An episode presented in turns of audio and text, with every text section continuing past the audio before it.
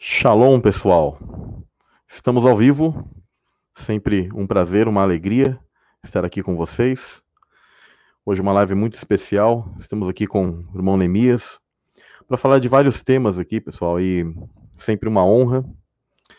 E neste momento que nós estamos passando de grandes dificuldades no mundo, de cada um com sua luta pessoal, mas o que nos deve alimentar nos deve que deve fazer com que nós tenhamos força é estarmos o que firmes, sempre buscando do Pai na sua palavra o, o, que ela seja o nosso guia e que o seu Espírito ele possa estar nos guiando, pessoal.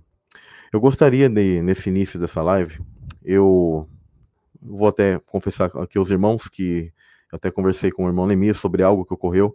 Fiquei muito triste porque estava conversando com uma pessoa antes de iniciar essa live e eu fiquei muito triste com o tipo de inversão daquilo que eu estava comentando com ela foi feito. Né? E eu vejo que nos últimos tempos, pessoal, muito, muitas pessoas têm se levantado, inclusive contra a mensagem desse canal, dos canais, inclusive contra o meu irmão Nemias, entre outras pessoas que vêm trazendo uma mensagem que talvez ela não seja fácil de digerir, né? Porque o sistema religioso ele realmente ele ocultou muitas muitas chaves específicas de entendimento da escritura e que nós, fazendo parte dessa última geração, elas têm sido derramadas para nós, porque foi prometido isso, que ele derramaria de seu espírito, que ele nos últimos dias ele daria sonhos, visões às pessoas e elas uh, contemplariam e entenderiam todas as uh, partes que nós não entendemos muitas das vezes das profecias. E hoje nós estamos compreendendo cada vez mais. Mas há um levante, há um levantar muito grande, pessoal, e eu sempre peço que vocês orem muito por este canal, porque aqui é um ministério, aqui eu não tenho intuito de ganho e nada do tipo, mas que vocês estejam sempre orando por nossas vidas, né? E como vocês sabem, aqui eu trouxe meu irmão Nemias, que é alguém que eu tenho uh, adquirido muito carinho, a amizade dele é uma amizade que tem contribuído muito, tanto no aspecto espiritual como no aspecto de conhecimento, e é uma sempre o Eterno ele coloca pessoas no nosso caminho que venham nos edificar. E eu fico muito feliz por isso. Assim como todas as pessoas que colaboram nos comentários. E quero que você faça suas considerações de início, meu irmão, e, e que venha também levantar uma oração agora para a gente estar tá iniciando essa live e que o intuito de tudo isso aqui, ele sempre é apregoar a mensagem, tá? O Eterno, em primeiro lugar, uh, aquilo que ele deixou para nós com exemplo, seus mandamentos, o exemplo de seu filho, de tudo aquilo que ele fez como sacrifício por nós, a sua graça, o seu perdão derramado para as nossas vidas. Então, dê suas considerações iniciais, meu irmão Neemias, e fique à vontade que aqui o canal é seu. Shalom, Samuel, meu querido irmão. Shalom a todos os nossos inscritos, os irmãos que estão aí, metafísicos, pessoal que está chegando do canal Verdade Revelada, Neemias Gomes, canal da Gemima. E a Gemima está aqui, né? Moderando junto com a gente, sempre participando. E eu agradeço e louvo ao Eterno, um grande louvor de todo o coração, porque a verdade está sendo revelada, meu querido irmão Samuel. Você é parte disso, você é um instrumento do Eterno levantado. As pessoas que estão aqui são parte da revelação dessa verdade. E eu quero agradecer a oportunidade e dizer que nós vamos ter um banquete espiritual nessa oportunidade, onde vamos trazer os mistérios do reino do céu. Samuel, é como se nós já estivéssemos aí experimentando um, um, pouco do sabor do mundo vindouro, daquilo que o Eterno está preparando para aqueles que o amam. Então, boa noite a todos. Recebam o nosso abraço já, os que estão aí assistindo. Bom, bom dia, boa tarde, boa noite para quem estiver assistindo depois dessa live. Então, eu gostaria que, que você mesmo, meu irmão Mias, iniciasse uma oração para nós e para que nós possamos iniciar assim essa exposição, esse estudo sobre todas essas questões do eterno, as festas, Sim. tá? Que é algo muito interessante, algo muito importante e que as pessoas elas elas já me perguntaram bastante e, e é um aspecto a simbologia e a literalidade, inclusive desses eventos que ocorrerão na, na, no nosso mundo, eles são de um aspecto crucial para que você venha entender os tempos. Né? Então, antes de tudo isso, Gostaria que você fizesse a oração para nós, então, meu irmão. Oremos então, feche seus olhos onde você estiver. E Arroat Zavaot dos exércitos, todo-poderoso de Israel, bendito seja teu nome, Pai, porque tu nos deste vida, porque fomos criados para te adorar, para te exaltar e para aprender os teus ensinamentos, conforme estão nas escrituras sagradas, conforme estão ao nosso redor nessa criação que tu fizeste para nós, e conforme, Pai, está nessa tua maneira de se manifestar cada um de nós na nossa experiência de vida. Te louvamos, te bendizemos, invocamos o teu Espírito Santo, porque na palavra há poder e nós usamos essas palavras para bendizer o teu nome, para abençoar e também para pedir que tu venha a se manifestar no nosso meio nesse momento, trazendo cura, libertação, poder, ânimo para quem está cansado, triste, que tu venha nesse momento operar, Pai, com teu espírito, salvação, despertamento, que tu possa vir abrir os nossos olhos espirituais para entender o teu plano da salvação, para entender as tuas festas, ó Pai, que foram escondidas pelo inimigo, mas que agora estão vindo à tona, entender o teu propósito para as nossas vidas. E em nome do nosso Messias a Rushua Hamashir, a quem muitos chamam de Jesus Cristo, que pedimos essas bênçãos e te agradecemos. Amém. Amém, meus irmãos. Amém, meu irmão Neemias. Então, pessoal, algo muito interessante que a gente quer começar a abordar com vocês são as festas hebraicas, né? As festas principais, porque não sei se as pessoas sabem, existem dentro dessas festas hebraicas, dessas festas judaicas, algumas que acabaram sendo inseridas de maneira posterior, mas ela, nelas estão o quê? Os tempos, as dispensações que Deus, que o Eterno, ele colocou para nós, a, a, a, do nosso tempo, o tempo humano, aqui neste mundo, e onde eu gosto de sempre ressaltar a questão da atemporalidade. O que seria a atemporalidade? É o entendimento de que o tempo neste mundo ele corre de uma maneira diferente do tempo do eterno. Né? Como eu já coloquei várias vezes aqui, as pessoas talvez já conhecem essa passagem. A escritura ela define que um dia para o eterno são como mil anos humanos e mil anos como um dia para ele. Então essa essa noção dessa temporalidade remete a algo muito interessante, que são as festas e o que está ocorrendo no reino, do, no reino eterno, no reino dos céus. Lá, todos os eventos, eles estão ocorrendo, poderíamos dizer, em cadeia, um em sequência do outro. E esses eventos lá, aqui, tomam muitos e muitos anos humanos. Mas é muito interessante que, como eu já coloquei aqui materiais no canal, quando eu falo sobre aquilo que eu chamo de viagem no tempo, ou atemporalidade, vocês sabem que, para quem já acessou esses materiais, depois vocês podem acessar na playlist do canal aqui, o 4 ele está ligado a isso de uma festa, é, de uma maneira muito interessante. E isso está ligado a uma festa também, que o nosso irmão Neemias ele vai estar colocando aqui para nós e explicando ponto a ponto desse conhecimento hebraico. Que isso está ligado também com a menorá, com o, o candelabro. Né? Quando você vê o candelabro, o candelabro correto é aquele que tem sete hastes, tá, pessoal? Não um candelabro que eu vejo hoje, que ele é formado de nove, tá? Mas são sete. São sete tempos, são sete dispensações, são sete festas. E estas festas, elas são eternas, elas são festas que já ocorriam no reino eterno.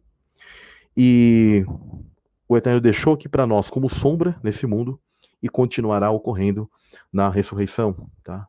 Nós estaremos celebrando tudo isso sempre a Deus de uma maneira é, que eu entendo perpétua, realmente. Então, gostaria, meu irmão Neemias, que você colocasse para nós toda essa questão. Fique à vontade tá, para estar tá expondo. Se você tem alguma questão que você quiser compartilhar a tela, né, ou não sei. E sobre o candelabro, sobre essas festas, aquelas que na verdade não fazem parte disso, e como nós, por exemplo, que somos seguidores do Pai, dos mandamentos, daquilo que ele deixou para nós, o que, ele, o que nós devemos seguir, tá? Uh, o que nós devemos, como poderíamos, como podemos fazer nos dias de hoje sobre esses tipos de aspectos, né? Porque hoje o cristão ele guarda certas datas, algumas até relacionadas a essas datas hebraicas, mas outras relacionadas com outros pontos que na verdade seriam festas que fazem a imitação e que na verdade são pagãs, né? Então, eu gostaria que você colocasse para nós e, e, pudesse discorrer sobre esse assunto, tá bom? Fique à vontade, então, meu irmão. Com prazer, meu querido irmão Samuel, todos aí que estão aí acompanhando ao vivo essa transmissão. Eu trouxe aqui que o Samuel pediu para me trazer, que é a menorá. Isso aqui, gente, é apenas uma cópia do que o Criador tem lá no céu diante do trono dele. E Moisés viu o modelo conforme estava no monte e fez isso aqui colocou dentro do tabernáculo. Vou explicar para vocês o que é a menorá, né? E nós temos que entender alguns princípios básicos sobre esta revelação aqui, ó, que é a base de tudo para as coisas do Criador. Porque na Bíblia você vai encontrar as sete igrejas, os sete silos, as sete trombetas, as sete pragas, o cordeiro tem sete olhos, sete chifres. Nós temos os sete, as sete estrelas que estão na mão direita do Messias. E também, queridos, nós temos as sete festas do Criador. Tá? Exatamente sete, conforme ele pede. E por que eu estou dando a ênfase nas festas do Criador?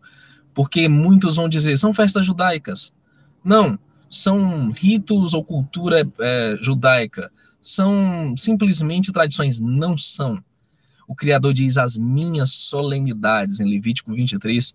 Então é disso que nós vamos tratar hoje. Tem um fundamento muito importante, queridos irmãos, para essas festas, que é o calendário do Criador, que ele é baseado na sua simplicidade nas estações. Nós sabemos existem quatro estações, né? É, primavera, verão, outono e inverno. E eu posso garantir para vocês, irmãos, e com certeza nosso querido irmão Samuel já tem ensinado com bastante propriedade aqui no canal, que uma dessas estações, gente, não tem relação com o eterno. Será que alguém já sabe me dizer aí qual é a estação das quatro durante o ano? Né? Três meses cada estação. Qual é a estação que não tenha a ver com o eterno? Tem a ver com as trevas, tem a ver com o maligno, tem a ver com todo, todo esse lado obscuro, né, que nós conhecemos. Acho que o pessoal no chat já deve estar comentando alguma coisa, ainda não? Muito bem. Das quatro estações, exato. Quem falou inverno, Lúcia Ribeiro. Lúcia Ribeiro acertou, é o inverno. E é a partir daí que nós vamos entender, sair do engano para adentrar na verdade do Criador todas as festas principais do adversário são no inverno. Estou falando do solstício de inverno, a Saturnália, como Samuel já fez aqui trabalhos tremendos sobre o assunto, o tal do 25 de dezembro, Natal, o Ano Novo de Janos, a festa do Carnaval, gente, é no inverno, acreditem vocês, no inverno do hemisfério norte, claro, tendo como referência o hemisfério norte. Então, Satanás ele fez uma grande confusão. Que confusão foi essa? Ele ensina para as pessoas que o ano começa no inverno, após o solstício de inverno, que é uma grande mentira, porque dezembro é o mês 10, novembro é o mês 9, outubro é 8, setembro é 7. Então, como o ano pode terminar no mês 10? Não tem sentido. Se nós seguirmos a nossa lógica e a coerência que o Criador nos deu, nós vamos desbancar essas mentiras e adentrar na verdade poderosa do Criador, que é a seguinte: se dezembro é o mês 10, janeiro será o mês 11. Se janeiro é o mês 11, fevereiro será o mês 12. Então, senhores, o ano no calendário do Criador, ele não pode começar menos do que março. E é onde nós vamos entrar agora, queridos, nas sete festas do Criador, que são memoriais do plano da salvação, são alegorias proféticas para os últimos tempos, porque elas estão aqui ó, entrelaçadas com o Apocalipse, elas estão entrelaçadas com a obra do Messias, que está aqui, gente. Ele é o começo, o meio e o fim. E essa coisa da, da atemporalidade que o Samuel traz no canal dele, que ele vai trazer aqui também junto com a gente, é fantástica, porque tem tudo a ver com essas festas. Vou mostrar aqui algumas coisas para vocês. Talvez o Samuel queira comentar depois. Fica à vontade, Samuel.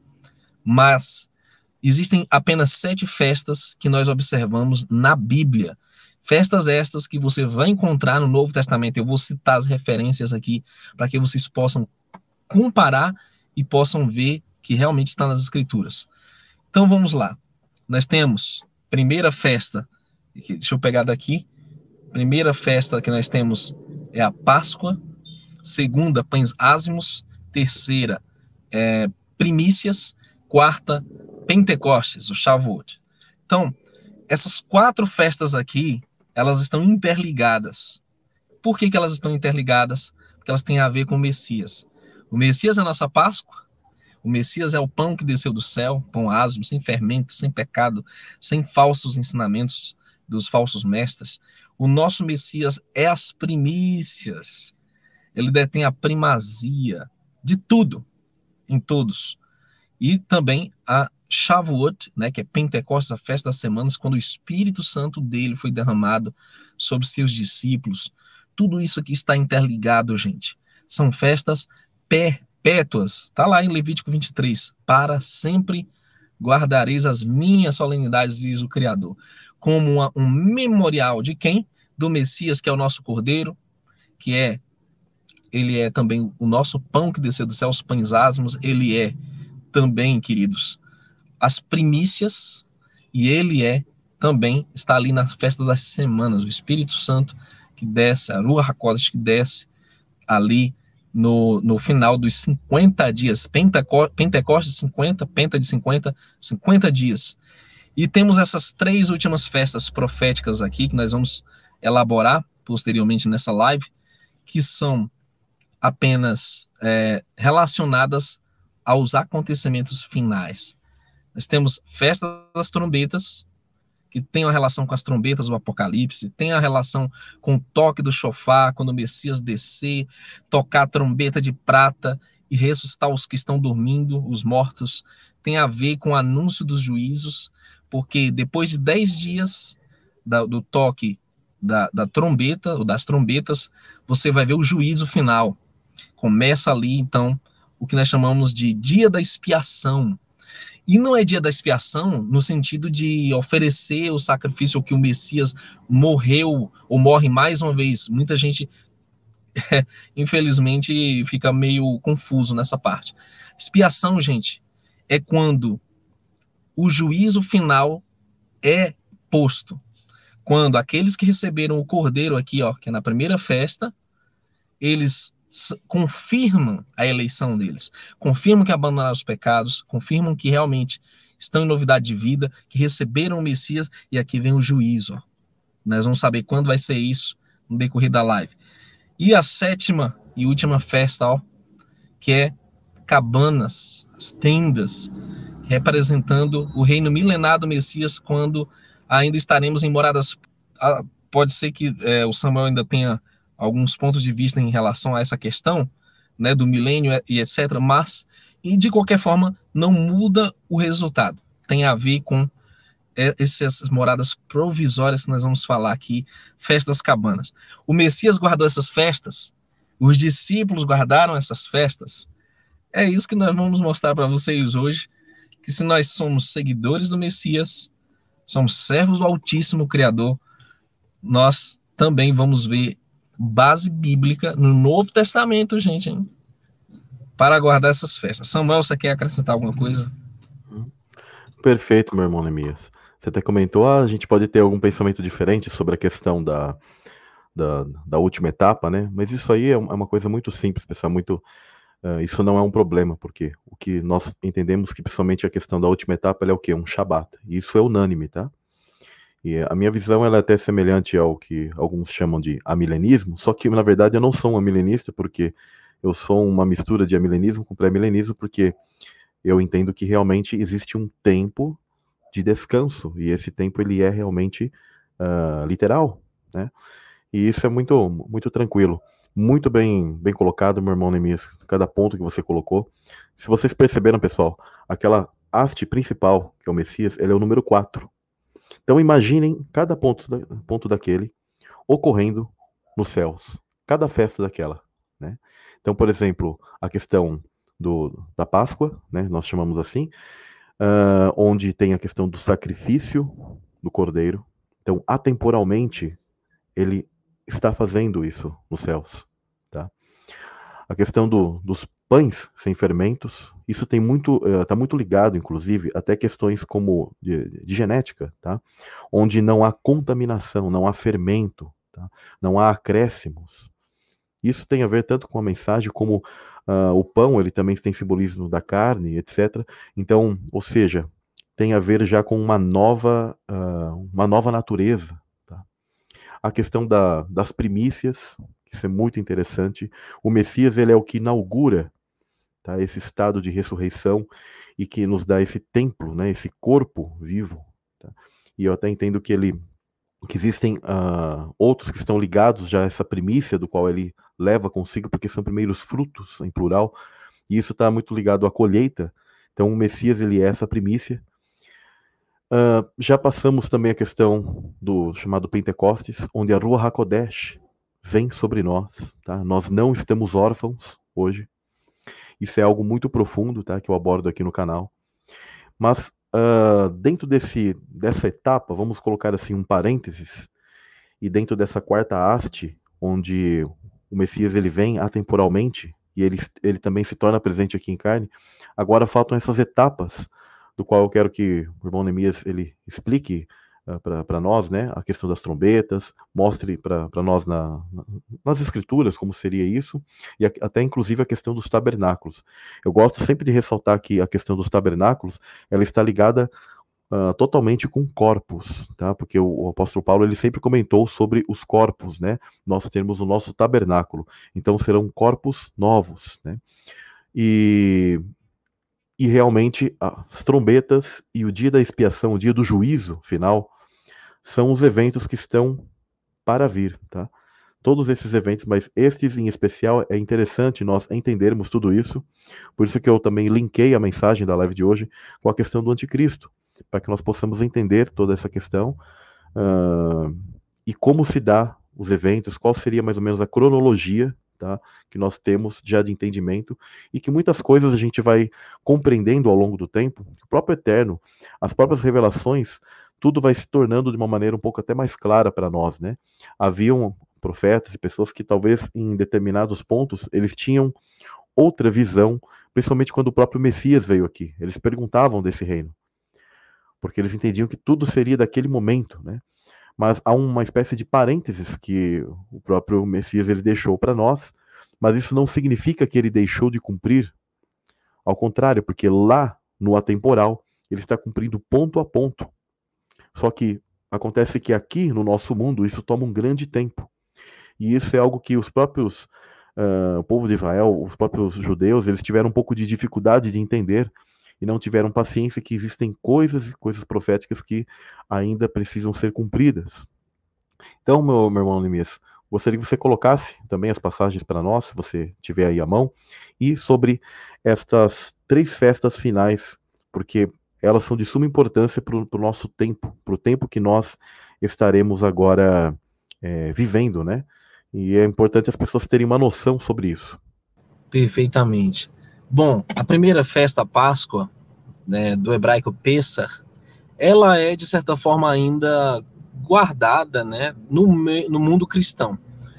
Porém, ela não é a mesma Páscoa que os, que os discípulos guardaram, o Messias guardou, porque ela tem uma relação, olha só que interessante, com um calendário romano que remete ao paganismo, porque a Páscoa católica que é seguida também pelo protestantismo, ela segue a quaresma. Né? 40 dias após a quarta-feira de cinza, aí eles têm essa contagem relacionada à data da Páscoa. Por isso que ela todos os anos é móvel, ela não segue o calendário do Criador, que é no 14 dia do primeiro mês. E agora nós vamos entrar na questão crucial para entender qual é o calendário do Criador, qual é a vontade do Criador. Gente, as festas, o ano para o Criador começa na primavera, que é um símbolo de primeiro, é o desabrochar, onde as flores nascem, onde nós temos é, o melhor clima do ano, e nós estamos falando aqui em referência ao hemisfério norte, né? É, é a estação das flores é o mês mais belo que existe, é o, o melhor, melhor, melhor estação que existe. E o que acontece, queridos? A primavera, ela denota o, a Páscoa, ou Pêssar. E nós temos que entender isso que em Êxodo, capítulo 13, verso 1 em diante, quando os israelitas saem do Egito, eles saem no primeiro mês, que é chamado em hebraico de Aviv, ou Abib, segundo algumas traduções. Ou seja, ah, nós temos inclusive uma cidade, né, uma das cidades centrais de, hoje em Israel, que se chama Tel Aviv, né, cidade da primavera, denotando que as festas do Criador têm uma relação com essa temporada da primavera. Então, quando o Messias vem, ele parte o pão, toma ali o suco da uva. Ele não está instituindo uma ordenança nova ou dando um mandamento novo, dizendo que os cristãos devem celebrar a Santa Ceia, como é colocada na Igreja Católica. O que ele está falando é, o que ele está fazendo é guardando a Páscoa. E esse é um ponto crucial que nós temos que entender nos evangelhos. Eu vou, por exemplo, puxar aqui é, no evangelho de João, diz assim: Ora, João 13, verso 1 em diante, acompanhem comigo. Ora, antes da festa da Páscoa, sabendo o Messias, Yeshua, ou Jesus, que é, já era chegada a sua hora de passar deste mundo para o Pai, como havia amado os seus que estavam no mundo, amou-os até o fim. Aí vai falar que ele lavou os pés dos discípulos, né? Dentre outras coisas, ele diz então para partir o pão e beber. E ele vai e diz: façam isso em memória de mim. Todos os evangelhos são unânimes que o Messias ele vai então guardar a Páscoa, mas com a conotação de si mesmo. Paulo vai ratificar isso com toda clareza em 1 Coríntios, quando ele diz que o Messias é a nossa Páscoa. E também, ele é o pão que desceu dos céus, ele é o pão ázimo. E em nenhum lugar você vai ver qualquer discípulo dizendo que não se deve guardar as festas bíblicas, a festa, as festas do Criador, queridos. E esse é um ponto crucial para nós entendermos que quando João Batista diz: Eis o Cordeiro do Altíssimo que tira o pecado do mundo, ele está apontando ali um símbolo pascal. Não coelho, não ovos de chocolate, não é, cerimônias com símbolos pagãos, com uma alusão ao mitraísmo, que aliás era uma coisa muito presente na cultura greco-romana, que foi transferida para a igreja, né? A igreja romana depois, mas nós estamos falando, queridos, da da manutenção da festa no seu sentido original, que é a passagem, quando os israelitas foram protegidos no Egito do anjo destruidor, e então eles sendo poupados, né, passou, o anjo destruidor passou por eles. Isso é Pêssar. Também remete ao que o sangue do Cordeiro, nosso Salvador, faz por nós. Que nós estávamos de, é, praticamente na ruína, na perdição, e o sangue do Cordeiro nos livra, tira o nosso pecado, nos livra da destruição, ele nos guarda, ele nos protege. Tudo isso são coisas que não se acabam, elas permanecem no sentido pleno que é o Messias. Tanto é que, se você for ver como os judeus guardam a Páscoa, eles ainda comem o cordeiro. Tem algumas tradições que nem, nem existem nas escrituras, como pôr um ovinho, se eu não me engano, é um ovo de, de, de pato, né? Que é colocado na ceia. Tem uma série de coisas que não tem a ver com o Messias, não na ótica do Messias, nós estamos falando que essas festas têm a sua plenitude no Messias, e nós, como seguidores do Messias, devemos reivindicar isso, devemos exaltar isso, acima de qualquer outros, né? Qualquer outro que não tenha esse conhecimento do Messias. Eu queria só. Pode comentar. Do, do, ovo, meu irmão Nemias. Uh, porque é uma festa, é uma festa pagã celta, onde eles relacionam com Ostara né, com a deusa, é uma espécie de deusa, né, onde ela tem fa é, oito fases de festa. E essas festas geralmente se opõem às festas hebraicas. Ou entram no lugar ou se opõem. ou mudam certas datas. Isso é muito interessante. Então, como eles, por isso que hoje as pessoas têm essa Páscoa relacionada a coelhos, a ovos, que na verdade nada tem a ver com o real significado, né, da, do Pêssar, da, da Páscoa que nós conhecemos, né? Perfeito. 1 Coríntios 5, 7, por favor, anotem aqui, porque essa base bíblica no Novo Testamento, porque nós devemos guardar tanto a Páscoa, a primeira festa, como a seguinte, que é pães asmos. Vamos lá. Aqui diz assim, 1 Coríntios 5, 7, 7 e 8. Perfeito. E eu peço que as pessoas anotem na, nas, nas suas Bíblias, peguem um pedaço de papel, uma caneta, anotem esses textos, porque vocês precisam, queridos, ser como os berianos, ir às Escrituras, para ver se essas coisas são realmente assim como estão sendo ditas ou não. Mas encontraremos abundância de evidência, né, no decorrer dessa, dessa nossa explanação sobre as festas do Criador. Já vamos falar de duas que estão sendo colocadas aqui. Dentro da, do que chamam de é, Nova Aliança, o Novo Testamento, está aqui as festas do Criador. Pode ler, meu querido. Você uhum. sabe que me deu vontade aqui até de, de ler um pouquinho acima. Posso? O verso Ótimo. 4, que diz o seguinte: Em nome do nosso Senhor Jesus Cristo, Yeshua, juntos, vós e o meu espírito, pelo poder de nosso Senhor. Seja este tal entregue a Satanás para destruição da carne. Prestem bem atenção a isso: destruição da carne. Para que o espírito seja salvo no dia do Senhor Jesus. Não é boa a vossa jactância. Não sabeis que um pouco de fermento faz levedar toda a massa? Prestem bem atenção que ele está falando sobre carne, sobre toda essa questão. E é muito interessante isso. E aí os versos que o irmão Neemias me pediu para fazer a leitura, né? Alimpai-vos, pois, do fermento velho, para que sejais uma nova massa, assim como estáis sem fermento, porque Cristo, nossa Páscoa, nosso Pêssar, foi sacrificado por nós. Por isso, façamos a festa, não com o fermento velho, nem com o fermento da maldade e da malícia, mas com os ázimos da sinceridade e da verdade. Interessante, né? Então eles celebravam isso, e isso é tanto no aspecto espiritual, como eles faziam isso também na literalidade. Sempre conectando céus e terra, né? Bom, 1 Coríntios 5, 7, como Samuel leu, uhum. se Paulo, né, que escreveu Coríntios, tivesse alguma objeção contra a guarda das festas, os chamados cristãos, ele teria aproveitado essa oportunidade para fazê-lo. Ele teria dito: não, irmãos, não vamos guardar mais essa festa dos pães ázimos, não, né?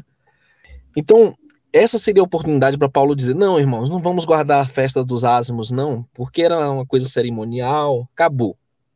Em Cristo acabou. Ele podia dizer isso, mas não, ele diz: por isso, verso 8, né? 1 Coríntios 5, 8, façamos a festa porque para ninguém não resta dúvida de que Páscoa está aí, né, uma alusão ao Messias, e mais ele então diz: façamos a festa dos pães ázimos, não com fermento velho, nem com fermento da maldade na malícia, mas com os ázimos né, da sinceridade e da verdade, que representa o corpo do Messias, representa o pão que desceu do céu, né, representa que foi o corpo dele que foi moído, transpassado pelas nossas iniquidades. Isaías 53. Então, quando você comemora Asmos, que dura aí mais ou menos sete dias, né? O primeiro dia de Asmos é Shabat, que é o 15 quinto dia após a Páscoa, né? É, você tem, então, sete dias onde você não vai ter fermento na sua casa, nenhum fermento. Onde você vai comer pães ázimos, que é em memória do sacrifício do Messias, do corpo dele, que nós devemos nos manter descontaminados do, do fermento dos líderes do sistema religioso, né, do, daqueles que não ensinam a palavra corretamente e que nós devemos nos manter na sinceridade, na fidelidade. Então, o primeiro dia de Asmos é Shabat, o sétimo dia também é Shabat, e nesse decorrer não tocamos em, em fermento. Agora, eu queria falar das primícias, e eu pediria para o meu irmão Samuel ler 1 Coríntios 15 e no verso 20 até o verso 23. Por gentileza, meu irmão. Então diz o seguinte: Mas de fato, Cristo ressuscitou dentre os mortos e foi feito primícias dos que dormem. Porque assim como a morte veio por um homem, também a ressurreição dos mortos veio por um homem. Porque assim como todos morrem em Adão, assim também todos serão vivificados em Cristo. Mas cada um por sua ordem. Cristo, as primícias, depois os que são de Cristo na sua vinda. Maravilha. Até o Samuel estava comentando alguma coisa sobre as primícias, né? O primeiro fruto, né? Por isso que chama é, o Yom Habikurim, né? Os primeiros frutos. Tem uma, é uma linguagem de agricultura. Quando o fazendeiro ele colhia ali, né? Fazia a colheita, existem sempre os melhores frutos. E esses são oferecidos ao Eterno, ao Criador. E por causa dos primeiros frutos, os demais frutos são aceitos. E é onde nós temos a, a conexão, meu querido irmão Samuel, com Shavuot, ou Pentecostes, porque aqui é o marco inicial para os 50 dias depois se comemorar Pentecostes. Porque quando o Messias ressuscita, a Mateus 27 vai dizer que alguns também ressuscitaram com ele. Olha que interessante. Quando você fala de primícias também, o Apocalipse ele vai falar dos 144 mil, 12 mil de cada tribo de Israel. É profundo. A coisa ela tem uma dimensão assim que abrange toda a escritura, é atemporal, como Samuel já colocou. Então, você tem aqui nas primícias o primeiro fruto, a ressurreição do Messias.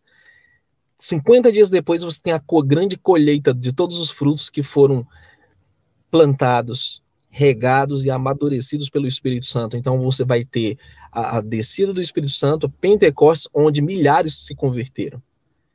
Que também é uma alusão ao derramamento do Espírito Santo nesses últimos dias. E eu creio com todo o meu coração, meu irmão Samuel, que aquilo que você falou outro dia, ah, irmão, eu, eu posso estar por acaso nas cidades quando as coisas acontecerem, eu quero eu quero ensinar as pessoas, eu quero pregar para as pessoas, falar do eterno, falar da verdade das escrituras. E mesmo no meio dessa confusão, eu quero estar lá para orientar.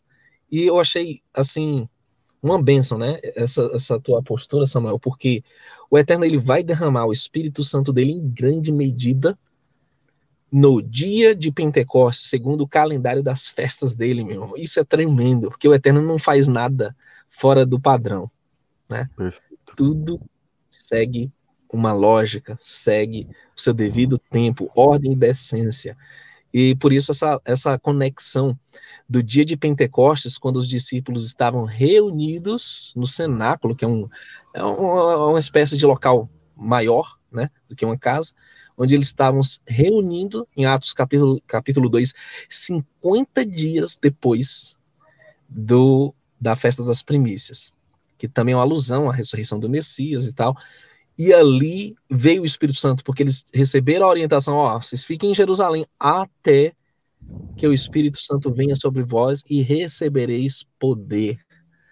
Então a mensagem das festas do Criador é essa: que nós vamos receber poder do Rua, da Rua Hakodesh, poder, queridos, para testemunhar, sereis minhas, minhas testemunhas em Jerusalém, na Judéia, na Samaria e até os confins da terra. Isso não se cumpriu plenamente ainda no dia de Pentecostes. Joel fala que é nos últimos dias que derramará seu espírito sobre toda a carne e seus jovens terão visões e os velhos sonharão. E será que haverá a manifestação do poder do eterno. E é nisso que nós nos baseamos, queridos, nessas festas do Criador. É tudo centralizado na ótica do Criador. E a minha grande pergunta é, para aqueles que não entendem ainda a validade das festas do Criador, é, no, no que chamam de nova dispensação, por que os discípulos estariam reunidos guardando a festa de Shavuot, né? 50 dias após a morte do, a, e a ressurreição do Messias. Entende? Uhum. E não foi só ali não que parou não, Shavuot não. É, os discípulos eles continuaram a celebrar essas festas todos os anos, né, conforme o mandamento diz, que é um mandamento perpétuo. Aí eu pergunto, irmão Samuel, é, nós podemos já passar para a festa do a festa das trombetas ou você gostaria de acrescentar alguma coisa? Não, perfeito, meu irmão Nemias. É, uma coisa que é interessante as pessoas entenderem é como que elas podem proceder, aquela que, a pessoa que ela queira guardar essa, essas festas do Eterno, que elas são realmente por toda a eternidade, elas serão celebradas, pessoal. As pessoas per perguntam muitas das vezes o que faremos na glória, né?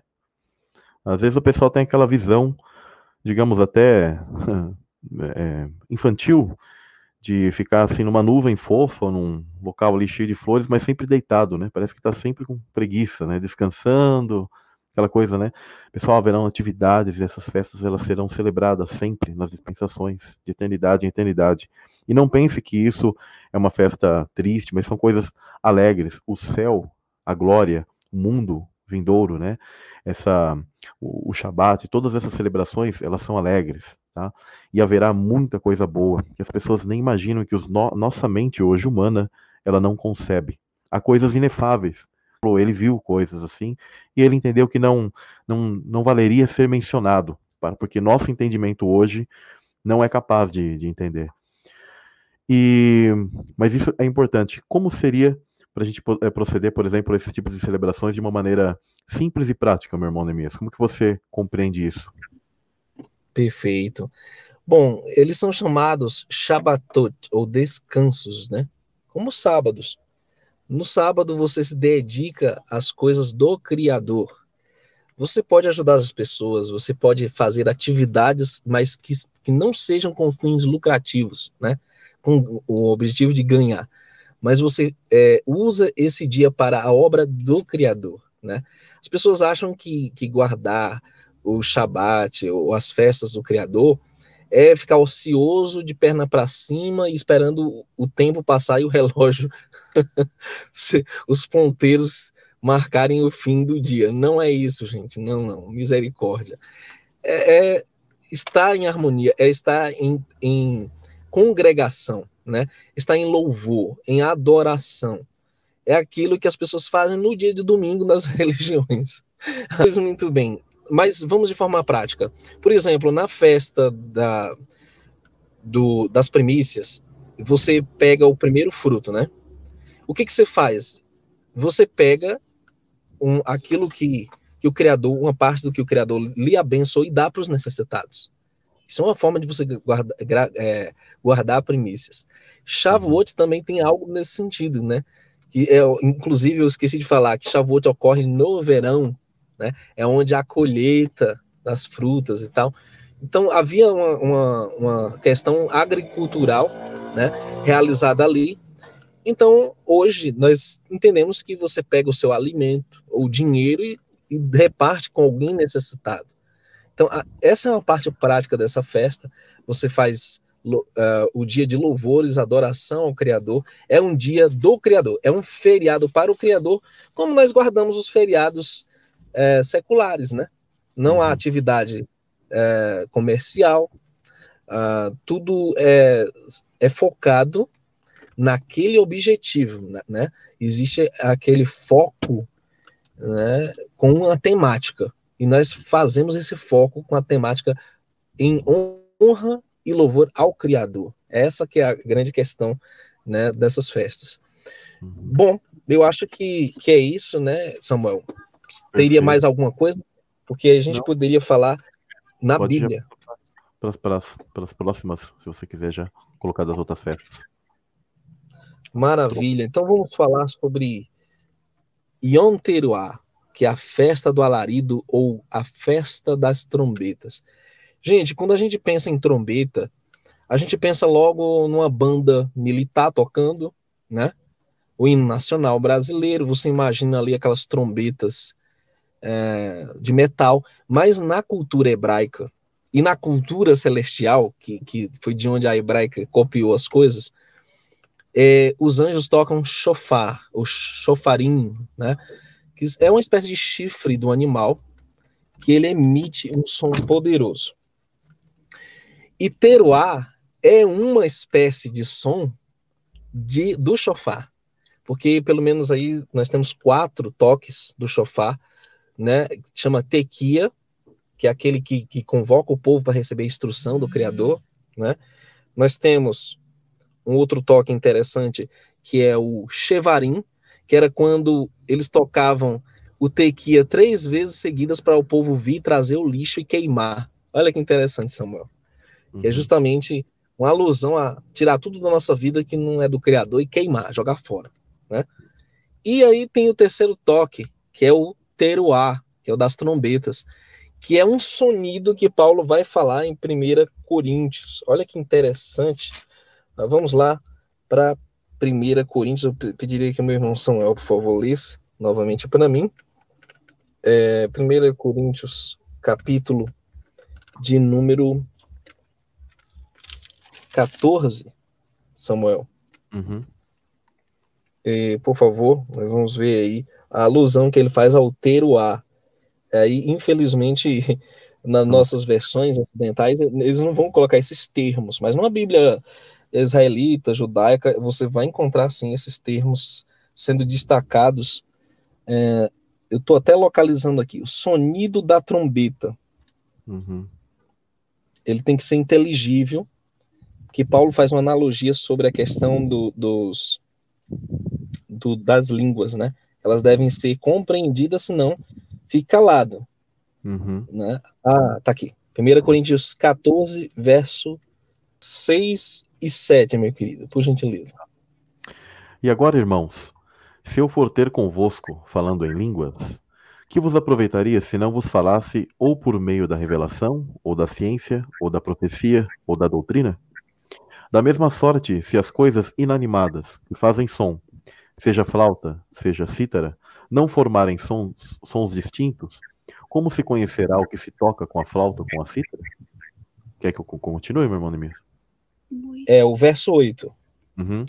Porque se a trombeta der sonido incerto, quem se preparará para a batalha? Essa é a chave. Teruá é um som da batalha. É, por isso que o teruá é como aquela, aquela buzininha tocando repetidamente, alardeando que você tem que se preparar para a batalha.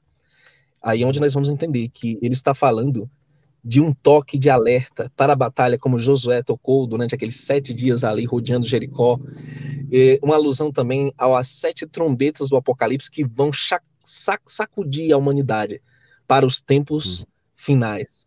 E, queridos, esses, esses toques das trombetas, né, conforme estão no Apocalipse 8 e 9, eu acredito que nós já estamos nesse período de vivenciar esses toques das trombetas. A humanidade vai ver um terço da, da, da vegetação que, pegando fogo, e eu acredito que já estamos vendo isso. Nós vamos ver um grande tsunami que vai varrer um terço das naus, né, as embarcações do mar, e também dos, dos seres que vivem no mar. E isso, logicamente, vai invadir a orla dos continentes. Essa é a segunda trombeta. João vê ali em Apocalipse 8 como um grande monte ardendo em chamas e cai no mar, né? E você tem também ali absinto, né? Que cai nas águas doces e torna amarga. Pessoas vão morrer por causa dessa água amarga. São, são sinais que o Criador vai mandar dizendo: prepare-se para a batalha. Chegou a batalha final, nós vamos entrar no, nos últimos tempos para a redenção, para a vinda do Messias. É o anúncio da chegada do Rei. É quando as pessoas vão ouvir o próprio Messias tocar o chofar e os mortos vão ressuscitar.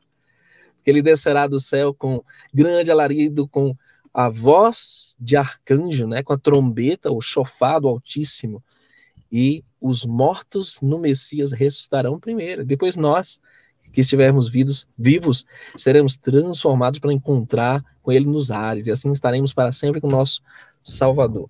Então, você vê a clareza profética da festa das trombetas. O que, que você faz no dia das trombetas? Você faz muito alarido, você toca a trombeta.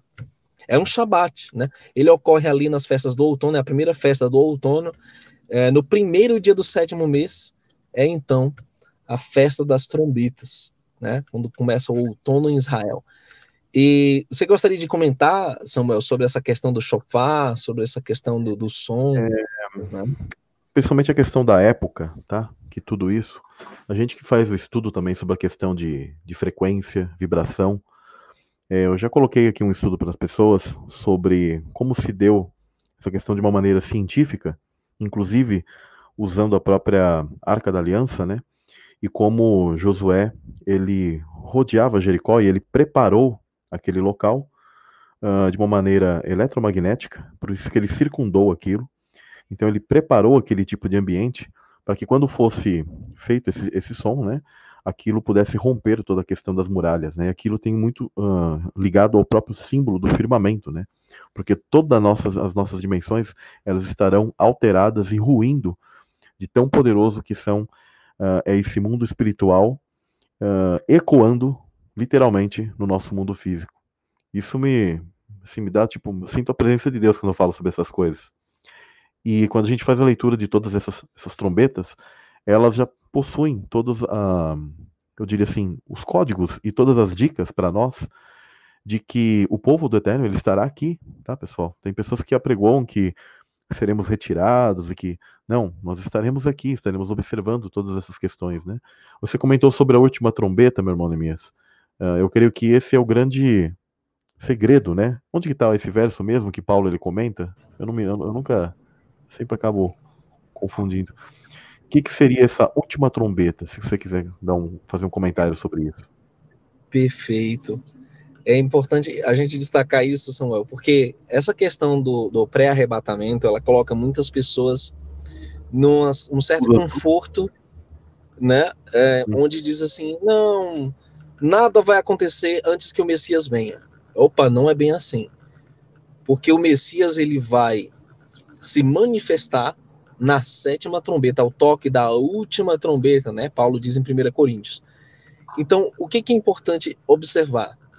Que assim como foi nos tempos de Noé, Sodoma e Gomorra, os tempos da destruição do templo em Jerusalém, nós teremos eventos que vão culminar com um grande, né? O grande e maior evento, que há, no caso, nós estamos falando da vinda do Messias. Então, é necessário que nós passemos, testemunhemos as sete trombetas antes que a Babilônia caia totalmente, né? Como Jericó caiu. Então, o Messias só vem, gente, na sétima e última trombeta. Antes que o Messias venha, não tenha dúvida, nós veremos esses sinais acontecerem. Um terço da vegetação queimada, o grande tsunami ou seres viventes que vão morrer no mar, o absinto que vai tornar as águas amargas, um terço do sol, da lua, das estrelas vão perder seu brilho na quarta trombeta. Na quinta, o anjo do poço do abismo, o Abaddon, né, o Apolion, o anticristo, ele se manifesta ao mundo, ao tormento né, das pessoas ali por cinco meses.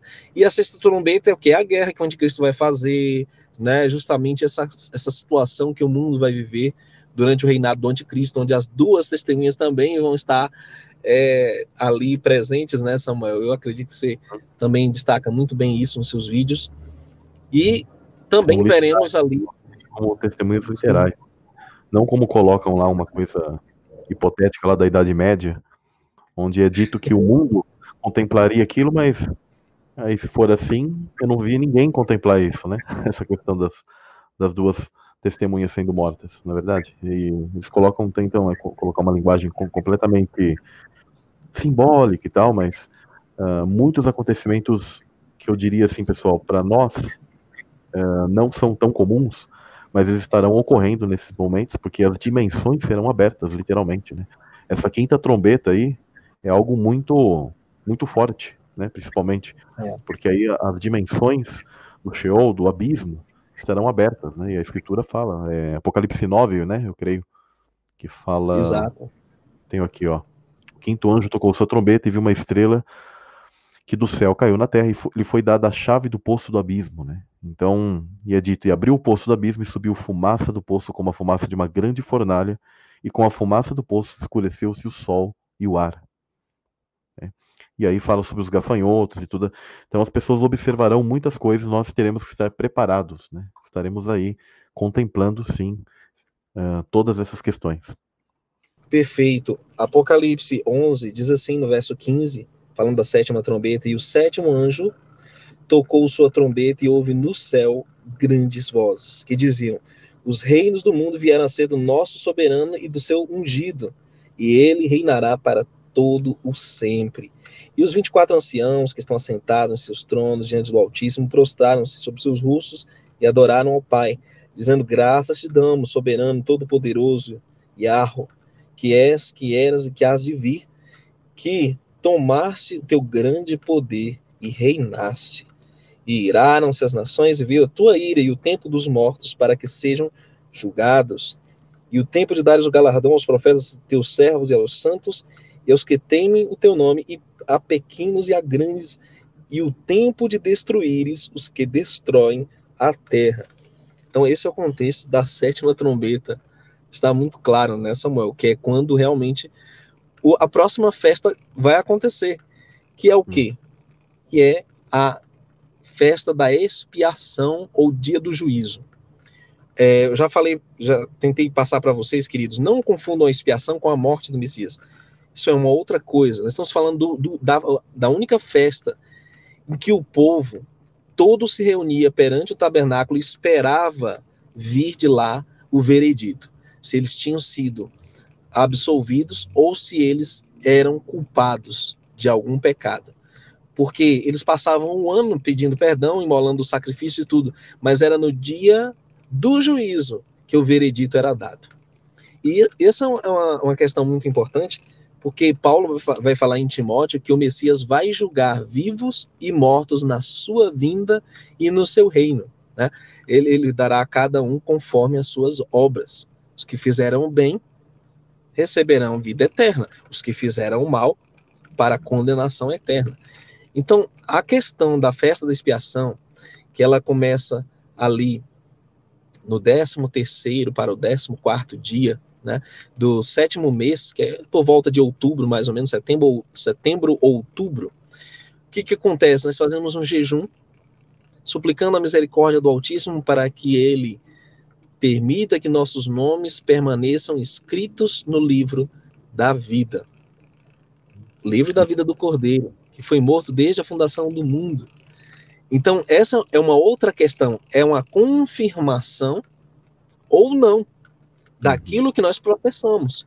Se as pessoas elas não agem com sinceridade e não buscam consertar suas vidas, andar em santidade, abandonar o pecado, então no dia da expiação está lá o pecado ainda. Ele não foi, é, digamos assim, é, ele não foi coberto pelo sangue do Messias, porque diz que aquele que confessa e deixa é que alcançará misericórdia. Está lá em Provérbios 28, verso 9. Então, é importante, queridos, nós notarmos que o Messias ele dará a, a, o veredito quando ele vier. Porque quem não ressuscitar na primeira ressurreição, irmão, não tem mais outra. Quem não for levado com ele, para estar com ele para sempre, não vai ter outras, outra chance. Né? Assim nós, nós podemos observar como o dia da expiação nos remete a isso. É uma festa realmente que tem, é solene, né? O povo ficava jejuando, afligindo a sua alma, é, em orações, em súplicas, né? Como o Tiago fala também sobre essa questão, humilhai-vos, né? submetei-vos ao Eterno, né? ele, ele, ele pranteai pelas chorais vossas misérias. Isso é parte também do, da nossa experiência com o Criador, com o Messias, embora o sistema religioso não tenha mais isso. Né? Raramente se vê é, essa parte de, de se afligir, de buscar o eterno, de se humilhar diante dele, de jejuar, né?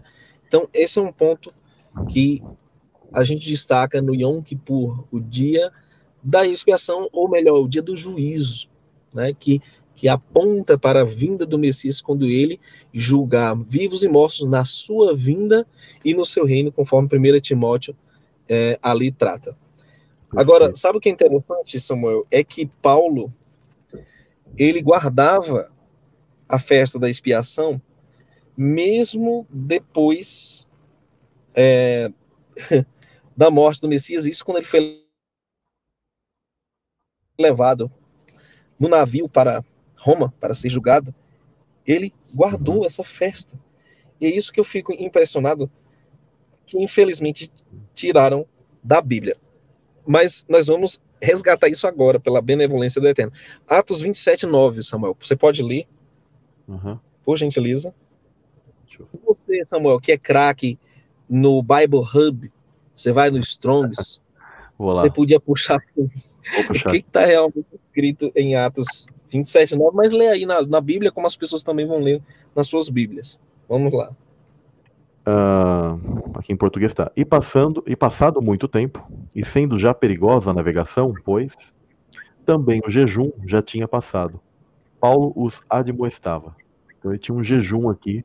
Eles traduzem assim, é. né? ah, não é jejum no original, meu querido irmão. Não é jejum no original. É. Porque Roma quis encobrir que Paulo guardava a festa uhum. da, da expiação, a festa do perdão Uhum. Você pode contar aí no, algumas no, décadas depois da morte do Messias.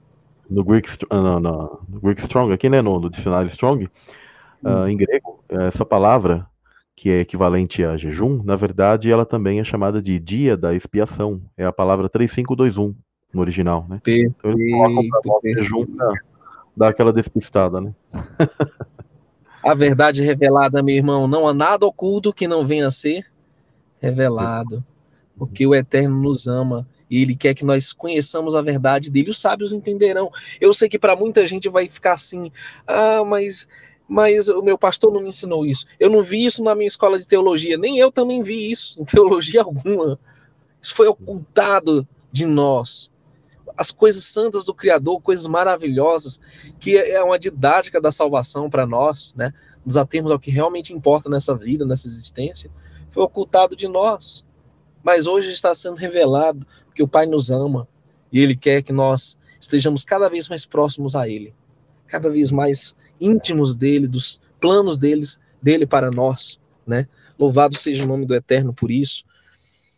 E então, Samuel, nós chegamos no, no, no, no fim da nossa jornada, que é a, a sétima festa, né? É, que está aqui no livro de Zacarias, eu vou pedir para você ler, eu, eu não vou mais me ater a muitos outros textos, porque nós não temos muito tempo, mas eu peço uhum. que os irmãos busquem estudar, né? É, e com certeza neste canal, recomendo os irmãos que não estão inscritos ainda no canal Metafisicamente, se inscrevam, vamos apoiar o irmão Samuel, ele é um servo do Eterno, nós temos que nos unir agora, queridos, mais do que nunca, o povo que ama o Criador.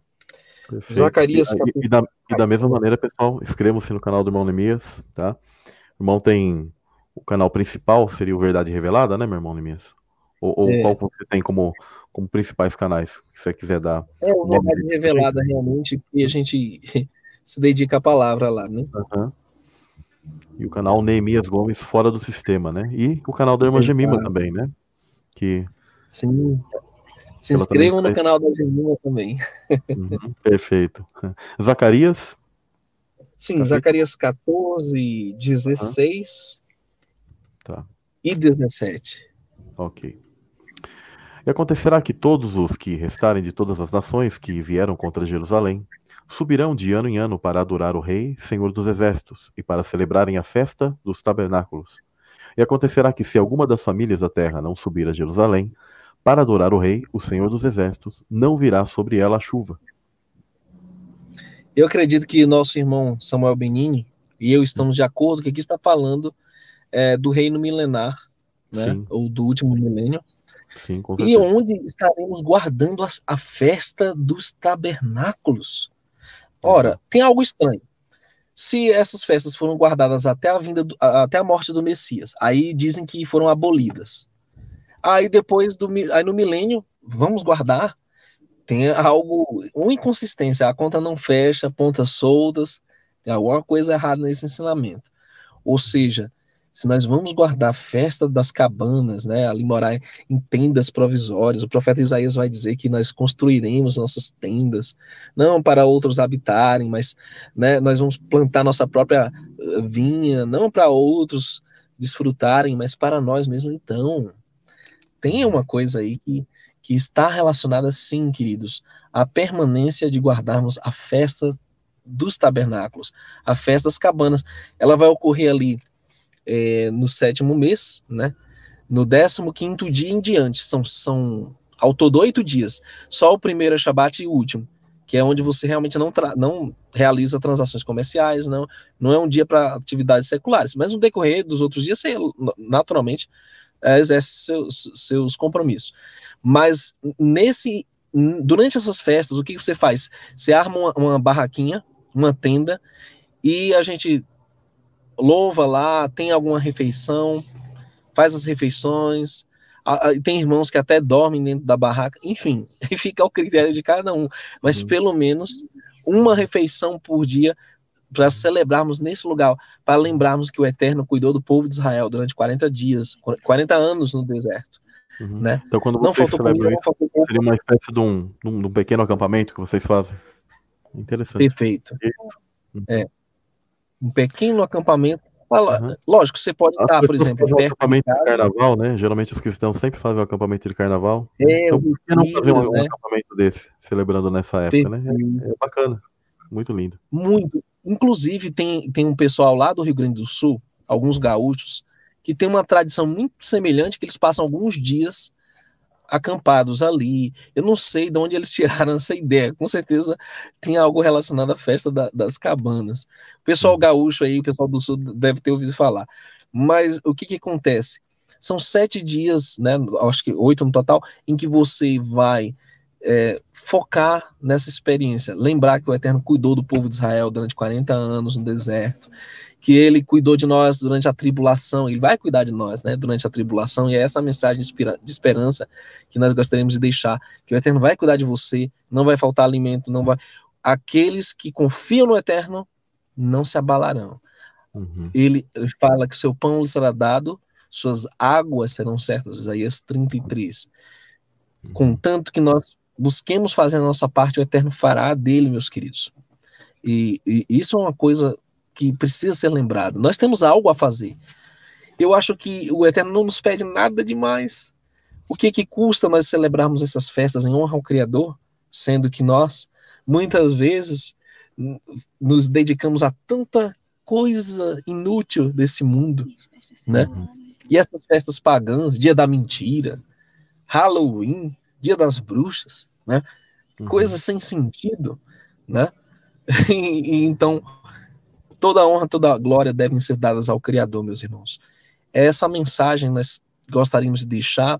Há muito mais a ser, é, a ser desbravado, né, a ser conhecido sobre essas festas. Você pode ler o Levítico 23 inteiro, o capítulo, falando dessas questões.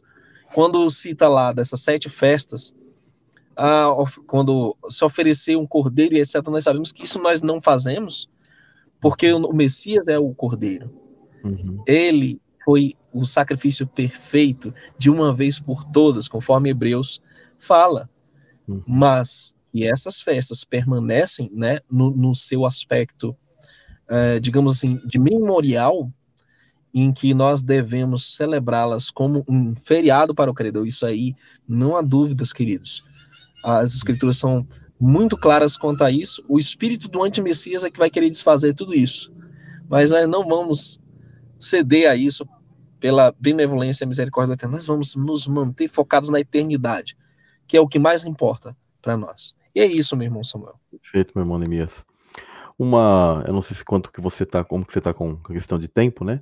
Mas eu gostaria de entrar, ainda que se fosse brevemente, sobre a questão, né, de do anti é, do anticristo, né? Desse anticristo, principalmente esse anticristo da nova era, né?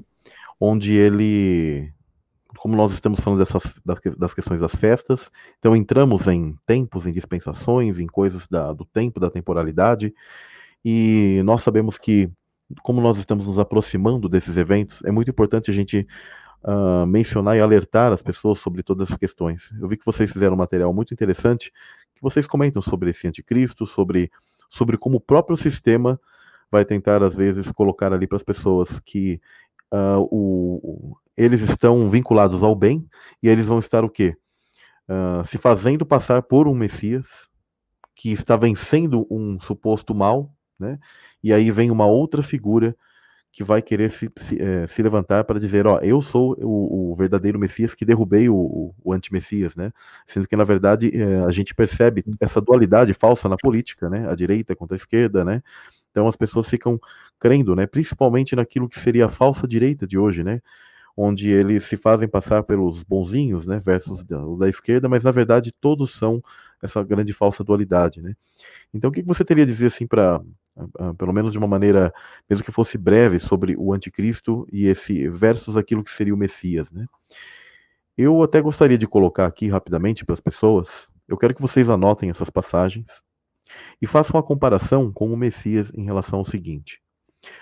Uh, o antimessias ele tem uma característica que está em Zacarias, do verso 11 ao 17, que ele é chamado de o pastor inútil. E nós sabemos que Jesus, o Messias, Yeshua, ele é o bom pastor. Em Daniel 7, no verso 8, também ele é chamado de o pequeno chifre. E nós sabemos que o Messias ele é o cordeiro com sete chifres. Né? Uh, ele também é chamado em Daniel 9, no verso 26, de o príncipe que há de vir. E o Messias ele é o príncipe da paz. Uh, ele também é chamado o anti-Messias em Daniel 11, no verso 36, de o rei que fará segundo a sua vontade. E o Messias ele é o rei que faz a vontade do Pai. Olha que interessante os tipos de paralelos, né? Sendo que, inclusive, a palavra iniquidade, ela está muito ligada, principalmente no hebraico, aquele que passa da linha, passa das limitações. E o Messias é aquele que sempre obedeceu os mandamentos. Então, o iníquo é alguém que não obedece o que os mandamentos. Que é, inclusive, em 2 Tessalonicenses, no verso 8, no capítulo 2, verso 8, esse filho da perdição, ele é chamado de o iníquo, e o Messias é aquele humilde que segue o caminho e que ele sempre obedece os mandamentos. Ele não tem essa iniquidade. Né?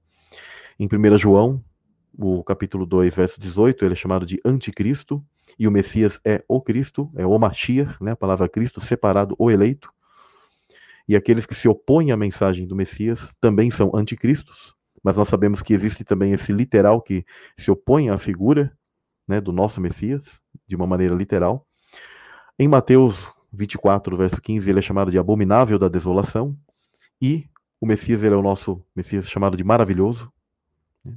E em Daniel 9, do verso 27, ele é chamado de o assolador, sendo que o Messias ele é o nosso redentor. Né? Ele não vem para assolar, para destruir, mas ele vem para nos redimir. Tá? E isso é muito interessante. Então, uh, sempre vocês verão essa figura oposta. Agora, a gente precisa ficar atento que eles estarão tentando falsificar uma figura tá? que se vai se passar por bom Messias, pelo, pelo Messias, através de usar de uma maneira falsa e querer encobrir todos essas, esses adjetivos aqui malignos que são dados ao anti-Messias, e eles vão querer é, falsificar isso com uma, uma, uma espécie de, de, aspecto de bondade, etc. O que, que você tem então para nos dizer, meu irmão Neemias, para acrescentar para a gente? Perfeito.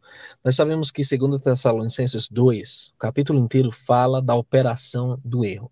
Nosso Messias nos alertou que viriam falsos cristos e falsos profetas e enganariam a muitos, se possível, os próprios eleitos. Então, a dimensão do engano é tamanha que até queria iria usar afrontar os eleitos do Altíssimo. Então, vamos raciocinar. O mundo hoje ele está dividido em cristianismo, islamismo e outras religiões menores. Então, o engano ele tem que envolver o mundo cristão, o mundo islâmico e praticamente todas as religiões. E é aqui onde entra Apocalipse 13, onde nós temos ali a descrição de dois poderes, um que surge das águas, uma alusão ao anti-messias, aquele que sofreu uma ferida de morte, mas que vai revivê-la, e existe uma, uma outra entidade que é a besta que surge da terra, que ela tem é, como um cordeiro, ela tem dois chifres, né? Só que ela fala como um dragão. Esse é o falso profeta. Então, o que, que nós podemos admitir nessa situação final para que você se atente ao engano final que está para acontecer? Quando você fizer um levantamento sobre o que as religiões, o que o mundo inteiro fala sobre profetas e fala sobre a figura de um salvador. Você vai entender que é exatamente o que o Apocalipse fala. O falso profeta tem que ser um ser que vai se passar por Cristo, mas ele não é o Messias. Ele não é Yahushua, Yeshua, ele não é o Messias. Ele é, um, ele é o falso imitador, porque o próprio Satanás se transfigura em anjo de luz, diz 1 Coríntios 11. Ele pode transfigurar em anjo de luz para enganar. Então, esse falso Cristo, que nada tem a ver com o nosso Messias, ele vai vir, e segundo o que nós temos visto é, nas culturas, nas religiões, vai vir com discos voadores, o engano alien, tudo isso vai envolver, e nós já sabemos a fonte de tudo isso, Samuel tem abordado com grande maestria a questão dos Nephilim, dos descendentes dos anjos caídos. O antimessias é o primeiro Nephilim, e ele é o principal deles, ele retorna do abismo, ele é o Abaddon, o Apolion destruidor, que vai retornar. E nós temos que entender, pessoal, uma coisa muito importante. A única forma de fazer com que o mundo cristão caia em apostasia é se o próprio Cristo vier e disser que ele não deve ser seguido, que ele não é o filho do Altíssimo, que ele é apenas um profeta. Então, ele apresentar ao mundo essa entidade. E ele vai fazer milagres para que o povo adore o antimessias, para que o povo siga o antimessias. Vai fazer grandes sinais de modo que até fogo fará descer do céu à vista dos homens. Está lá em Apocalipse 13. Então, o que, que nós estamos tentando trazer para vocês, queridos? O falso Cristo virá e então ele irá proferir a, os enganos dos últimos tempos, anulando a Torá, dizendo que ele não era hebreu, coisa nenhuma, talvez que ele, ele era ali um palestino, ou talvez ele, ele, ele vai tentar enganar a humanidade para desconstruir a figura do Messias, o que nós chamamos de era de peixes. Na, na ótica é, que nós entendemos que os dois últimos milênios foram da era messiânica e o próximo, a próxima era se chama Nova Era de Aquário. E o que é isso, gente? Tem um monte de cristãos aí, youtubers, que você assiste, que são da Nova Era. E eles ensinam que Jesus Cristo é um ser evoluído, que ele é um ser que virá, ele é um Cristo cósmico, mas que você também pode desenvolver um Cristo interior, eu sou, não sei o quê, e que ele não é filho do Altíssimo. Ele é apenas um profeta. Eles vão igualá-lo a qualquer outro ser é, evoluído, qualquer outro mestre ascenso, qualquer outro ser. E esse será o grande engano final, o próprio diabo desencaminhando o mundo cristão para servir ao anticristo. Quando nós observamos em todas as culturas a figura do anticristo, ele é um general hábil, militar, um ser de poderes sobrenaturais capaz de trazer a paz. Ele surge quando o mundo está no seu estado caótico. Eles vão forjar um falso apocalipse para as pessoas pensarem que o fim chegou, que tudo se cumpriu, como o pessoal da nova era usa muito o jargão a vitória da luz, a vitória de uma suposta luz mas sem, no entanto, levar em conta as profecias bíblicas, sem, no entanto, levar os princípios básicos da nossa fé, onde nós construímos, que é a Bíblia. Então, o que, que vai acontecer? Eles vão desconstruir tudo que foi construído para, então, nesse engano, nessa imitação barata, enganar, se possível, até os escolhidos. E não vai ser algo fácil, porque eles vão trazer sinais, curas, milagres. Eles, quem sabe, vão trazer a cura para esse problema biológico atual. Eles farão com que o mundo se proste de joelhos. Então, o anti, o falso Cristo, né, que vai se dizer ser o Jesus Cristo, ele vai entregar o pastoreio do mundo ao anticristo. Uma entidade que já existiu, mas que ressurge e que ele receberá ali, ele sairá do poço do abismo, né, na quinta trombeta, eles farão o mundo acreditar que ele veio do espaço. Ah, ele é um ser extraterrestre, ele é um ser intergaláctico, então ele chegou para nos salvar, conforme toda a cultura hollywoodiana, toda essa mídia secular tem alardeado e tem condicionado as mentes, principalmente as mais jovens, a aceitarem esse grande engano. Então, queridos, realmente, eu peço que vocês entrem lá no canal da Gemima, vejam os últimos vídeos que ela fez. Ela tem se esmerado para desmascarar esse engano final. E os vídeos do Samuel, recomendo que vocês assistam. Tudo sobre o mundo antediluviano, tudo que ele tem falado sobre os Nephilim, sobre o mundo pós-diluviano, tudo que ele tem trazido à tona nesse sentido, para que vocês entendam a verdade sobre realmente aquilo que foi ocultado da, da humanidade. A semente da serpente, é real. O diabo tem uma linhagem genética, e dentre esses, o principal é o anticristo. Ele não é simplesmente um, um ser 100% humano.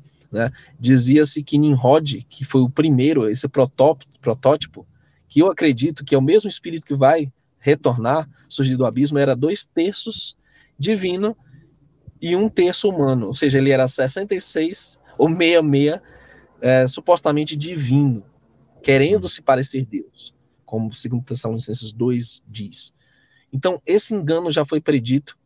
Eles vão, conforme o Samuel colocou, não posso esquecer de falar, eles vão forjar um teatrinho onde a luz vai vencer as trevas, vão derrotar uh, os seres escuros, como eles chamam, os, os uh, seres do mal, né? Eles chamam os seres da nova ordem mundial, né? Os Illuminatis, essa coisa toda, eles vão fazer um grande teatrinho dizendo, olha, esses seres aí que são da elite mundial, eles foram destruídos, eles foram derrotados, agora a luz venceu e estamos para começar uma nova terra. Só uhum. que são todos eles anjos caídos, eles fazem parte da, da mesma trupe. Eles estão juntos nesse, nesse engano final, onde existe uma aparente uh, luta entre duas, duas forças opostas, né?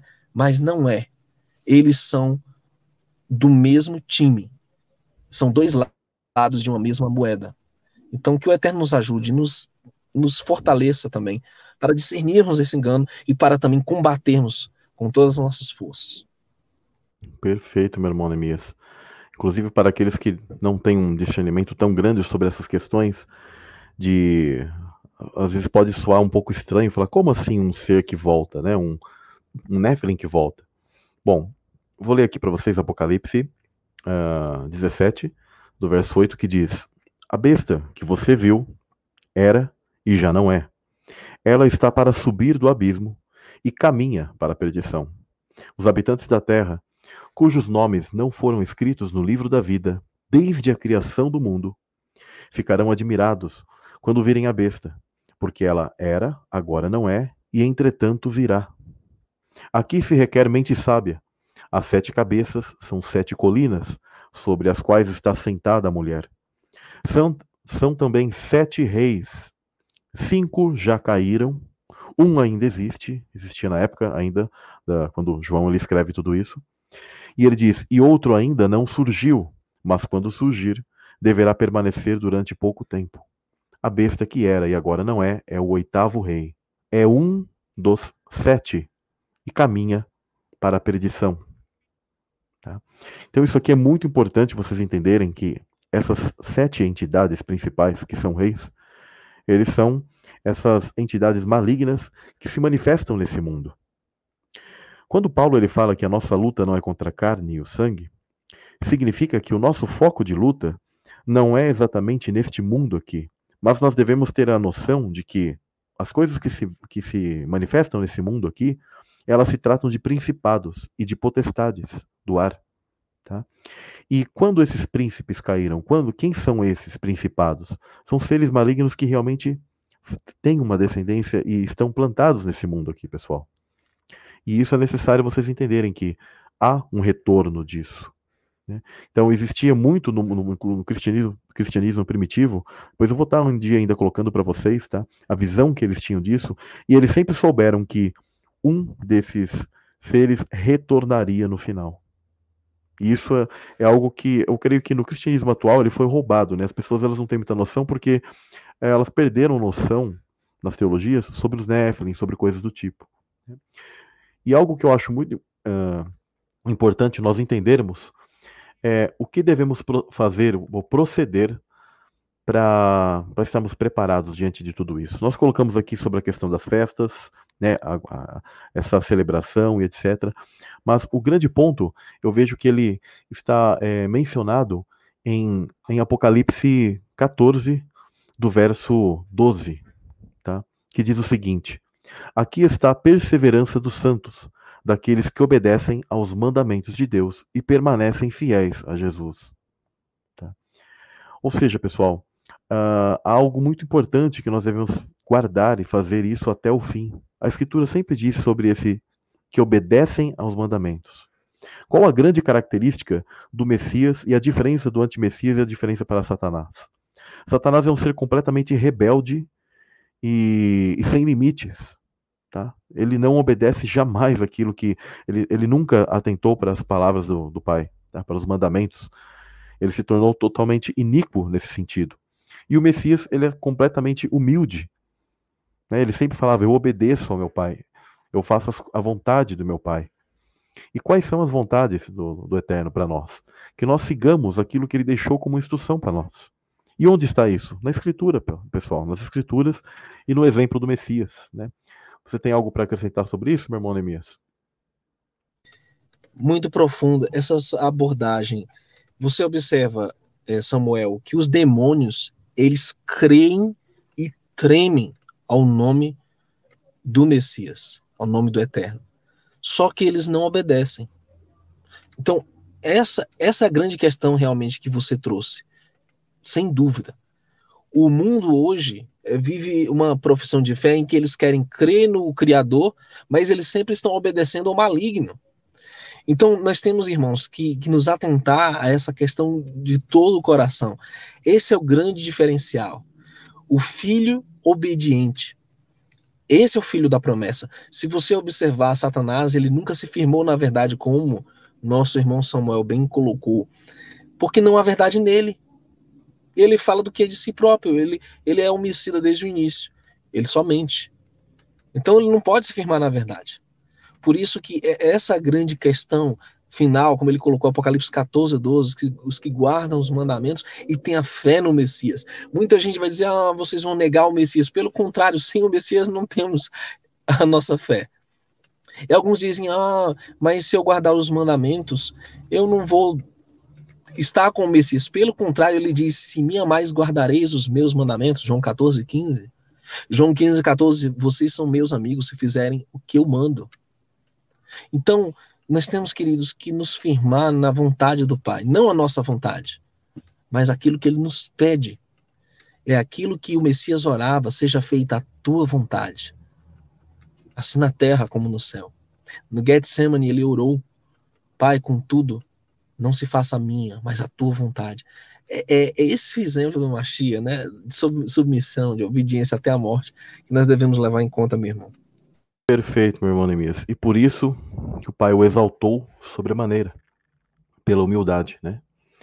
E essas palavras que você colocou, elas são excelentes como, como uma, uma mensagem aqui, né? Como a finalização para encerrar com, com chave de ouro tudo, toda essa mensagem que nós temos aqui colocado para vocês. Ouçam toda essa mensagem, pessoal. Meditem sobre isso. Tá? O Messias ele deixou bem claro. Uh, ele fala assim: Se não faço as obras de meu Pai, não acreditais em mim. Mas se as faço, mesmo que não acreditais em mim, crede nas obras, para que possais saber e compreender que o Pai está em mim e eu estou no Pai. Como se manifestam os filhos de Deus, pessoal? Pelas obras. O Messias filho literal. E ele, ele falava: vocês não acreditam em mim? O que testifica em mim? As obras. Tá? Então vamos testificar tá? que somos filhos do Eterno e colocar essas obras em prática. Tá? Essas obras, não porque somos salvos pela nossa força, mas pela graça e aquilo que ele nos concede, tá? De, de, de, de poder, de poder o que? Estar exercendo isso, isso vai testificar e ainda será recompensado com um galardão. Tá? Olha que, que, interessante. As pessoas sempre pensam que esse mundo aqui é um mundo meio que à toa, né? Mas tudo isso ainda tem o que a questão do galardão, um prêmio. Porque quando nós tivermos noção daquilo que é o mundo vindouro, nós teremos prêmios, tá? Coisas que nós uh, muitas das vezes nossa uh, mente ela não consegue conceber hoje, porque a nossa mente está limitada. Tá? Foi retirado muita coisa da nossa mente nós não temos todas as lembranças e noções de tudo que é esse mundo. Mas conforme a Ruach HaKodesh vem sobre você, ela vai dando entendimento a você. E escrever o quê? Esses mandamentos nas tábuas do nosso coração. Tá? A gente não está aqui com um legalismo dizendo que você deve uh, seguir práticas que seriam obsoletas, mas ao contrário, práticas que são vivas, simples, inclusive, tá? E que são os mandamentos do Eterno e que a gente pode no, no decorrer dessa prática, isso se tornar o quê? Uma transmutação, algo normal. Tá? Porque para as pessoas, muitas das vezes, seguirem certas questões que Deus ele colocou para elas, elas se tornam algo difícil, por quê? Porque a sua prática é pecaminosa todos os dias. Né? Quem de nós nunca uh, não tem pecados e quem nunca também teve um, um, uma vida, um passado de, de, erros e que você vai se consertando ao longo do tempo? Né? Um dia eu preciso contar meu testemunho para vocês, de repente posso uh, tá indo no canal do irmão Nemias ou em algum lugar, porque eu acho muito importante nós também professarmos isso e mostrarmos como uh, como é essa mudança, porque nós estamos em constante mudança. Então, guardemos essa mensagem, pessoal, guardemos até o fim, estejamos preparados para isso, porque estamos nos últimos tempos, tá? somos parte dessas gerações, e se um dia nós estivermos mediante a certos tipos de situações que nós já fizemos leituras aqui, onde as dimensões estarão abertas, demônios à solta, mas da mesma maneira o Eterno estará selando a cada um de nós, já tem selado a cada um de nós, e nós podemos fazer obras muito grandes, poderemos ser usados e dar testemunho no meio do caos, ser a luz no meio das trevas, tá bom? Então, pessoal, eu vou estar tá encerrando, faça as considerações finais, meu irmão Nemias. E quero estar agradecendo a todos que estiveram aqui acompanhando a live. Compartilhem do material, ouçam sempre mais vezes. Se vocês acham que a live é muito comprida, ah, não gosto de ouvir esse pessoal falando porque toma muito tempo, ouça numa velocidade maior. Depois você vai anotando os, os pontos, vai fazendo a leitura disso, estudando, tá? Mas é isso aí. Pode, pode, pode falar, meu irmão. Mais uma vez, obrigado, meu irmão, pela oportunidade. Eu louvo ao Eterno pela sua vida e por ter te conhecido, meu irmão, porque realmente o Eterno está juntando, reunindo um povo. Louvo o Eterno pela vida de tantos outros irmãos também, que estão até aqui, né? Shalom para vocês, a paz, meus queridos irmãos. Oremos uns pelos outros. E quero também anunciar que, se não nesta semana ou na próxima, estarei com o nosso querido irmão Samuel Benini lá no nosso canal, para mais uma vez ali estudarmos juntos as Escrituras, né? Ele sempre traz coisas profundíssimas e louvado seja o Eterno por esse dom que ele tem. E quero também anunciar que amanhã, às 15 horas, estarei com o nosso querido irmão é, do canal Cosmologia Bíblica, o Ednardo, participando conosco às 15 horas no canal Verdade Revelada, tá bom, queridos? Eu já deixo o convite. O Ednardo, é, ele vai trazer para a gente a especialidade dele. Ele fala de diversos assuntos, mas ele vai falar sobre cosmologia bíblica e o engano final que está chegando aí, né, dessa temática alien, essa coisa toda. Ele vai falar sobre isso, gente, dentro dessa perspectiva, né, da cosmologia bíblica. E agradeço a vocês de coração, aos nossos irmãos que oram por nós, que têm paciência conosco e que estão sempre nos acompanhando, que o Eterno abençoe suas vidas, tá? Em nome do nosso Salvador Yahushua HaMashiach, Jesus Cristo. Que o Eterno abençoe todos vocês. Obrigado, meu querido irmão Samuel. Um forte abraço para você e para os nossos irmãos que estão aí. A Gemima aqui também manda, tá? Um abraço para todos vocês e saudações.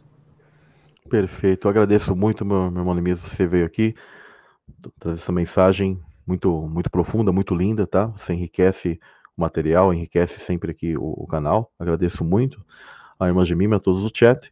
E o canal Cosmologia Bíblica, meu irmão Dinardo, mandando saudações aí para ele. E inclusive ele também logo logo vai estar aqui conosco para mais uma live. Uh, e agradecer a todos, tá, pessoal? Então deixem seu like, compartilhem, se inscrevam no canal do irmão Nemias. Eu sou às vezes uma pessoa meio simplona para essas questões de, de propagandas, assim, mas é, é, muito importante a gente estar tá apoiando os canais, tá, pessoal? Apoiem os canais, compartilhem os materiais, estudem, tá? Vocês vão ver que todas todas as mensagens, tudo que nós colocamos são um complemento um do outro e andamos, estamos buscando sempre andar na mesma linha, tá? O Eterno ele tem uh, aberto o coração, aberto o entendimento de cada um para muitas coisas que estão sendo colocadas para nós nesses últimos tempos, tá bom? Então agradeço a todos, então boa noite, boa tarde, bom dia para os que estiverem assistindo no futuro. Shalom, shalom a todos.